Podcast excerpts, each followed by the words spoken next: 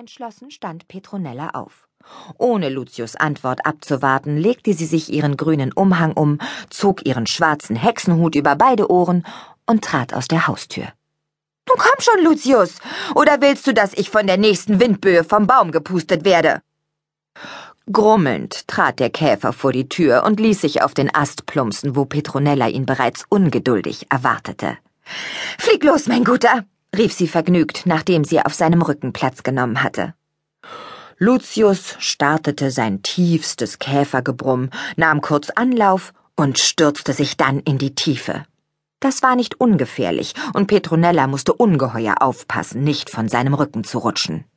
Dann zog Lucius wieder an, schoss fast senkrecht in die Höhe und umkreiste einmal die Baumkrone, bevor er Kurs auf das Müllerhaus nahm. Das Dach war leider in einem besseren Zustand, als Petronella es in Erinnerung hatte. Hier und dort fehlte zwar ein Dachziegel, was jedoch nicht bedeutete, dass es automatisch auch hineinregnete. Da würde sie kräftig nachhelfen müssen, sollten die Besucher beschließen, in das alte Haus einzuziehen. Nie und nimmer würde Petronella tatenlos zusehen, wie sich Menschen in der Mühle breit machten. Menschen wie Giesbert Mühlstein und seine Frau. Menschen, die die alten Apfelbäume roden wollten, nur um einen freien Blick ins Tal zu bekommen. Menschen, die Rosen pflanzten, die nicht dufteten und die ihren Rasen mit der Nagelschere schnitten. Menschen, die so viel Insektengift versprühten, dass nicht der kleinste Käfer überleben konnte. Kurz, Menschen, die ihre Gärten in seelenlose Schönheiten verwandelten. Während Petronella noch ihren zornigen Gedanken nachhing, drehte Lucius eine letzte Runde über dem Dach der alten Mühle. Hast du genug gesehen? Ja, und es ist schlimmer, als ich geglaubt habe. Das Dach ist dicht. Ich fürchte, ich muss Gurkenhut und seine Männer um Hilfe bitten. Bringst du mich hin?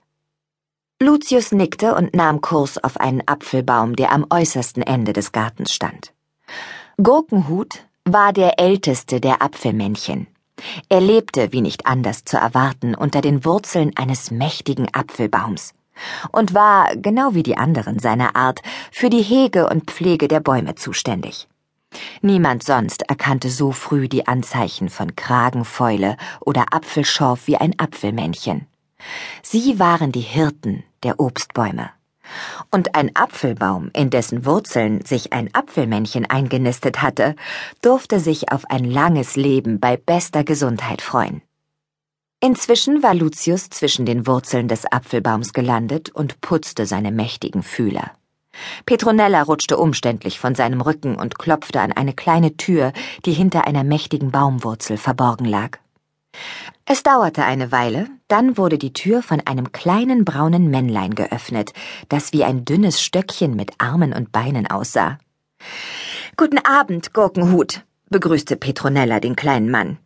Ich hoffe, ich störe dich nicht bei einer wichtigen Arbeit. Überhaupt nicht, erwiderte Gurkenhut. Ich freue mich, dass du mich bei einem solchen Wetter besuchen kommst.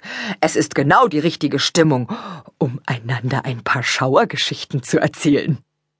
Gurkenhut liebte Schauergeschichten, aber nur, wenn er sich anschließend nicht auf den Heimweg machen musste und hinter seinem Besuch die Tür fest verschließen konnte. Du kennst doch wieder eine richtig gruselige Schauergeschichte, oder? Natürlich kenne ich eine neue gruselige Geschichte, erwiderte Petronella. Und die, die ich dir heute erzählen will, ist schauriger als alle, die ich dir bisher erzählt habe. Gurkenhut ließ sich behaglich in seinen Sessel plumpsen. Erzähl.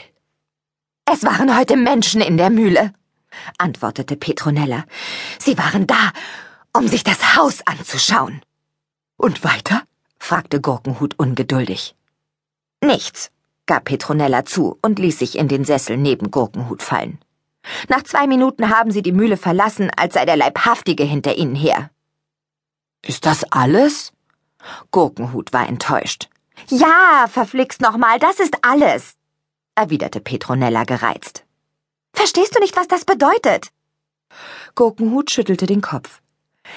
Giesbert Mühlstein will das Haus vermieten. Über kurz oder lang werden dort wieder Menschen einziehen. Ich darf das nicht zulassen. Und du und deine Männer, ihr müsst mir dabei helfen, sie zu vertreiben. Ihr kennt euch am besten aus mit dem Gebälk im Müllerhaus.